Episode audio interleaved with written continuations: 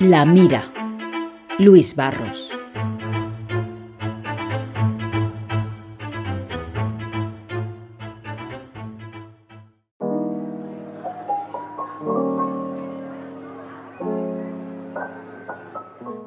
Pues hola a todos, seguimos aquí en el nuevo momento en esta sección y eh, hoy estamos tocando el tema de objeción de conciencia, leyes, eh, aborto, eutanasia y la nueva, el despropósito de la ley trans.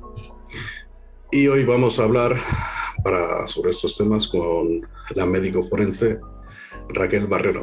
Hola Raquel, bienvenida y gracias por atendernos. Hola, muchas gracias Luis. Gracias a vosotros por invitarnos. Como sabes, estamos hablando de estos temas. Eh, a ver, sobre el tema de la objeción de conciencia siempre hay, hay líos. Eh, yo tengo que reconocer que la primera vez que escuché esto era cuando, cuando estaba lo de la mili, que todo el mundo, el que no quería ir, eh, decía esto. después, al nivel de los médicos, apareció, se empezó a hablar de esto cuando la ley de aborto pero ahora ha explotado ese tema de, el tema de la objeción de conciencia. Cuéntanos un poco cómo es esto de la objeción de conciencia eh, para los médicos, en qué momento se pueden acoger a ellos y por qué. Sí, bueno, te, hago un, un, pequeño preámbulo para entender el problema.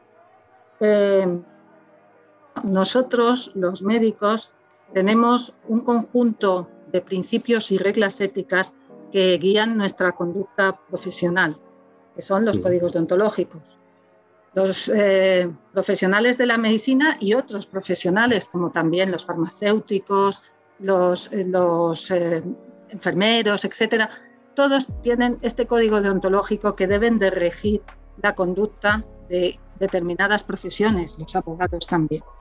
Bueno, partiendo ya de este preámbulo, que de hace 2.500 años nada más, nada menos, con el famoso juramento hipocrático, llegamos a nuestros días. Por supuesto, los códigos deontológicos van cambiando con, los avances técnicos y, por supuesto, nuestro código deontológico actual recoge temas como puede ser consentimiento informado, como puede ser la experimentación, la fecundación asistida, etcétera, etcétera. Se van según se van produciendo.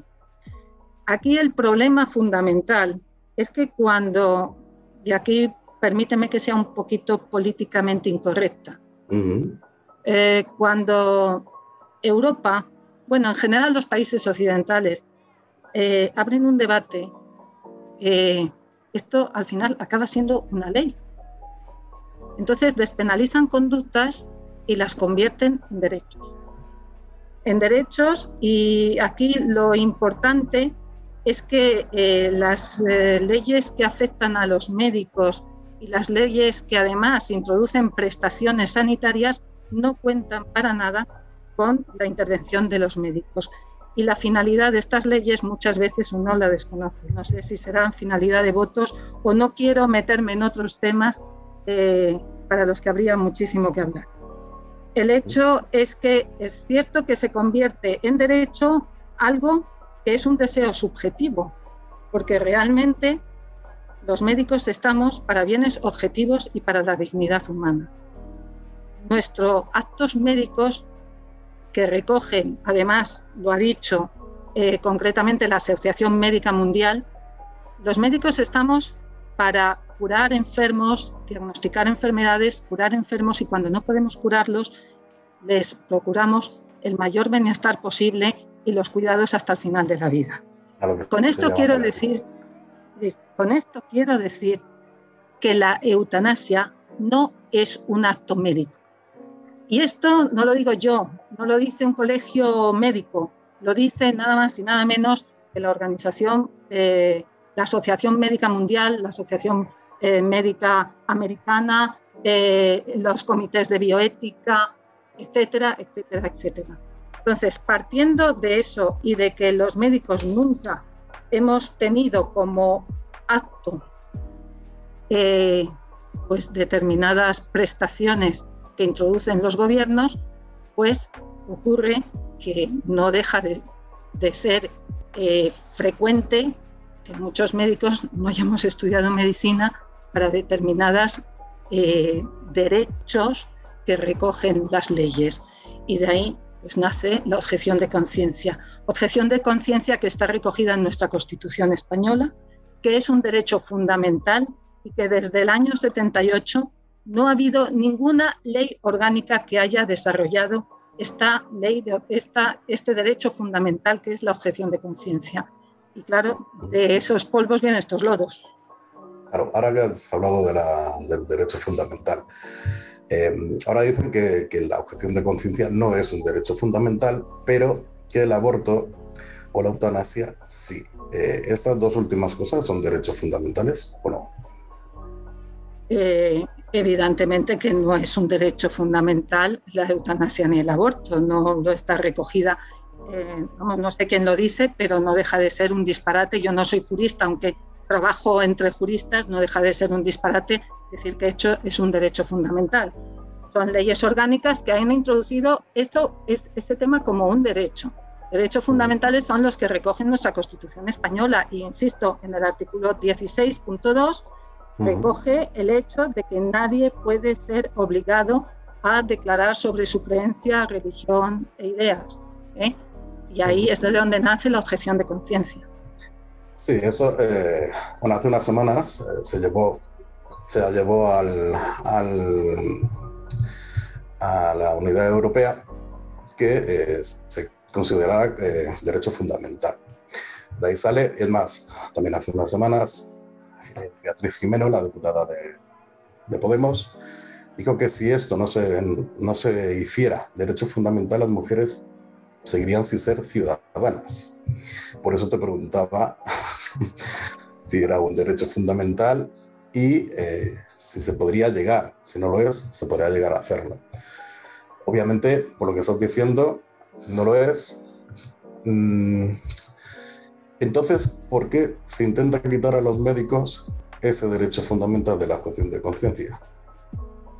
A ver, no, no, se puede, no se puede privar a un médico de esa objeción de conciencia. Insisto, no es desobediencia civil, es un derecho fundamental. Y, eh, por ejemplo, en el tema, en el tema de la eutanasia, en la ley orgánica 3 eh, del 2021, el 24 de marzo que ha aprobado el Gobierno, eh, recoge en, uno de sus puntos que se creará un registro de médicos eh, que, digamos, se nieguen o que objeten a, esta prestación. Ojo, es prestación. Una lista, ¿no? Una es prestación, exacto. Pide que se haga una lista, lo pide que lo hagan las comunidades autónomas y además pide que se cree una comisión de evaluación y de garantías para esta prestación.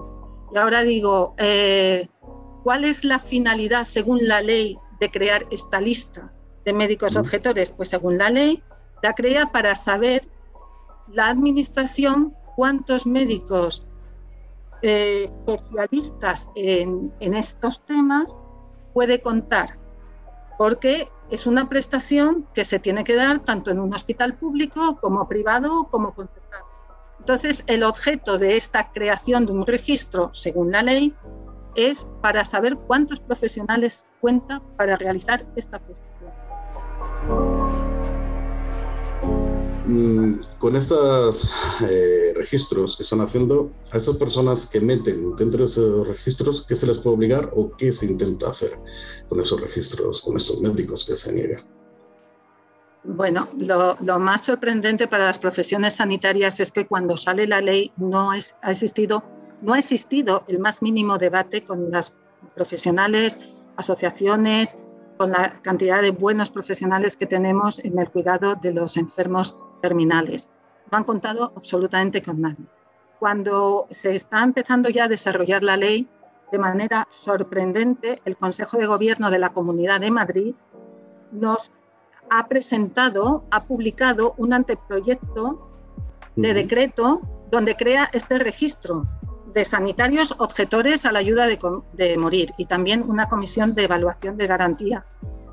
Desde los colegios profesionales, desde el Colegio Profesional de Madrid, en nombre de los eh, numerosos mm, eh, facultativos que, son, que han hecho eh, preguntas al Colegio de Médicos eh, pidiendo, por favor, que se aclare qué es lo que, lo que tienen que hacer.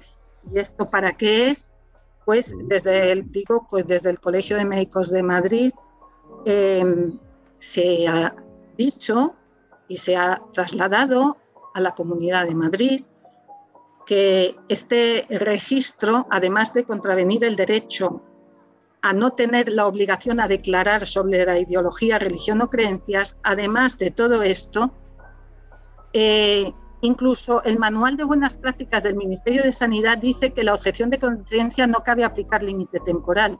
Es decir, aunque yo haga un registro, ya digo que no tengo por qué hacerlo porque yo no puedo ser obligado, además de eso puede aparecer, por ejemplo, una objeción sobrevenida. Es decir, yo puedo no estar en ese registro y ante un determinado caso objetar sobre ese caso. Insisto, es que la objeción de conciencia no es desobediencia civil ni es una manifestación anticipada de mis creencias.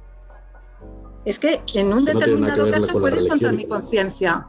Claro, puede ir contra mi conciencia y no querer hacer ese caso. Entonces, por eso eh, digo que en este caso Además de todo esto, el tener un registro preocupa porque en la Comunidad de Madrid va a ser un registro único y centralizado. Y nos preocupa la confidencialidad de ese registro, donde hemos visto que tienen acceso numerosos responsables de la asistencia sanitaria del Servicio Madrileño de Salud.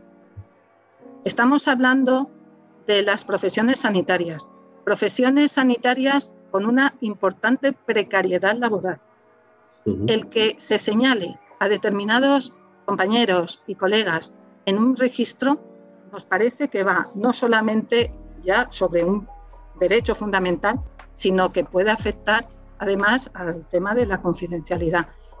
Pero me quiero adelantar, yo no sé, hay soluciones. Es decir, ¿por qué la Comunidad de Madrid no hace un registro en positivo?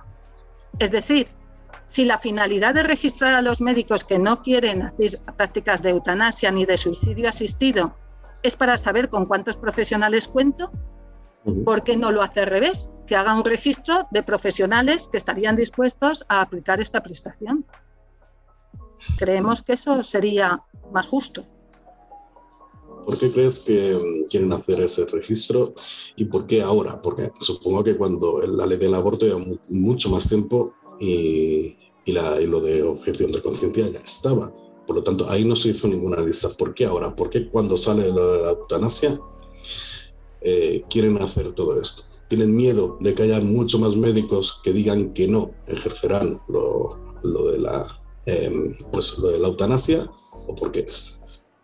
Puede ser, puede ser porque efectivamente, si tenemos que ser sincera, en el tema, como digo, eh, cuando, se, cuando se hacen derechos eh, lo que no es un bien objetivo, pues en el caso del no nacido, pues como, como no lo ves, como es invisible, no, no despierta emoción. Entonces, pues bueno, o sea, eh, una técnica. En el caso de las personas que, que te solicitan, o sea, cuidado, no solamente que que, les, que les ayudes a morir, sino no solamente en enfermedades terminales, sino también el suicidio asistido. Pues bueno, puede crear otras conciencias en el médico y sí puede existir, puede existir, que no lo sé, eh, esto no lo sé, que cuenten con pocos médicos. Sí es cierto que en el aborto se ha solucionado de una manera, pues, solamente comunicándolo a tu superior. No hace falta hacer un registro. Y si hubiera sido necesario hacer un registro, que lo lleven los colegios profesionales, pero no tu tus jefes del servicio de la administración. ¿eh? O sea, nuestros, como llamo yo, comisarios políticos, no por Dios. No, no tienen por qué saber lo que yo opino y lo que yo creo. de empezar con la entrevista, eh, hablábamos sobre la ley de eutanasia. ¿Qué dirías sobre esta ley? ¿Sobre la ley de eutanasia? Bueno, pues como he comentado, no dejo de decir que me ha sorprendido, nos ha sorprendido en general por, como, como miembro y como vocal de la Comisión Deontológica del Colegio de Médicos, sin nulo debate y sin algo que se nos aseguró, que era potenciar los cuidados paliativos. En España, todos los años mueren alrededor de 80.000 personas año sin haber tenido acceso a los cuidados paliativos. Es decir, el 50% de las personas que serían tributarias de cuidados paliativos no han tenido acceso y eso sí es un derecho y así lo recoge la Comisión Europea. Tenemos derecho a esa prestación, a las unidades de cuidados paliativos. Eh, eso y además las múltiples lagunas eh, no solo en el tema de la objeción de conciencia, sino otros muchos temas que salen de, esta ley y que implican mucho al médico. Posiblemente nacen eh, en unos casos ignorancia y en otros casos eh, pura manipulación. Me explico. cuando yo ya hablo de eutanasia, lo que habla la ley, yo que soy ya mayorcita y que soy médico forense que ha tenido que estudiar textos de medicina legal, yo recuerdo que cuando hablábamos de eutanasia, eutanasia pasiva, eutanasia activa, etcétera, estaba tratando con textos de medicina legal de principios del siglo XX. Estamos en el siglo XXI. La palabra eutanasia en medicina solo significa una cosa, que es la muerte provocada a un paciente con su consentimiento en un caso de muerte avanzada y eh, a petición, evidentemente, del paciente. O sea, esa eutanasia pasiva, tal, tal, esos términos que maneja la ley no existen. Tampoco habla de, determinadas situaciones que se dan en la medicina y todo lo lleva a, la palabra eutanasia o suicidio asistido. Eh, no, el, cuidado paliativo es fundamental. La diferencia con eutanasia es muy diferente. En una, eh, lo que se hace es proporcionar medicamentos a dosis indicadas para, que, para disminuir la conciencia del paciente y que no sufra una serie de síntomas refractarios. Y en la otra es poner una dosis fetal. Es decir, evidentemente ni la indicación, ni el procedimiento, ni la finalidad es lo mismo. No es lo mismo sedar a un paciente para que el tránsito progresivo hacia la muerte lo haga relajado y sin sufrir a ponerle una dosis para acabar con su vida. Como tampoco entra en la cabeza que se hable de suicidio asistido a unas personas a las que no se les ha dado la posibilidad de una, de eh, una persona que valore eh, un profesional que valore la salud mental de esa persona. Cuando la Sociedad Española de Psiquiatría te está diciendo que el 80% de las personas que quieren acabar con su vida padecen un trastorno temporal y tratable. O sea, no se explica. Como tampoco se explica que la Comunidad de Madrid esté haciendo un protocolo y un proyecto de prevención del suicidio y a su vez nos esté aplicando una ley y un registro de médicos para que ayuden a suicidarse a unas personas. De verdad, no lo entiendo. Como médico no lo puedo No sé si la, frase esa de ayudar a suicidar suena... Eh, es incoherente. Lo que estás haciendo es ayudar a morir o, o matar, matar a una persona porque te lo está pidiendo. Claro, la ayuda de suicidio supone que una persona voluntariamente quiere acabar con su vida y eh, tú le proporcionas los fármacos para que él se los administre y fallezca. Ya, pero si por ejemplo es un tetrapléjico, no se los puede suministrar él. Claro, entonces tendría, tendría que ser lo que entraría dentro del grupo de eutanasia. en, lugar, en lugar de potenciar las ayudas médicas y socio, sociosanitarias en general para, para un paciente. Porque si un paciente le preguntas por qué se quiere morir, pues a lo mejor eh, unos porque dicen que sufren, para eso está la medicina, y otros porque dicen ser una carga para la familia. Para eso está la prestación social y psicológica. Solo tenemos que poner el ejemplo de, del Benelux, concretamente de Bélgica, y ver que en las últimas estadísticas, porque yo creo que ya ni siguen el registro de, eutanasia, ha ido creciendo. si vemos sus registros, sorprende que cada vez es mayor el tanto por ciento de mayores de 80 años eh, a los que se les ha practicado una eutanasia. Con lo cual, eh, eso me hace pensar, eh, nos debería de hacer pensar, creo yo. A todos. Pero bueno, eh, se nos va a acabar el tiempo, Raquel. Quería agradecerte que hayas estado con nosotros. Ha sido muy interesante lo que nos has contado. Te volveremos a llamar. Muchísimas gracias a vosotros, de verdad. Queda mucho por hablar, así que Muchísimas gracias porque no siempre se ha dado a los profesionales voz en los medios de comunicación. Gracias. gracias. Pues te volveremos a llamar. Un abrazo, Raquel. Gracias. Adiós. Chao. Pues hasta aquí la sección de hoy. Y ya sabes, yo, Luis Barros, esto, La Mira en el Movimiento. Adiós.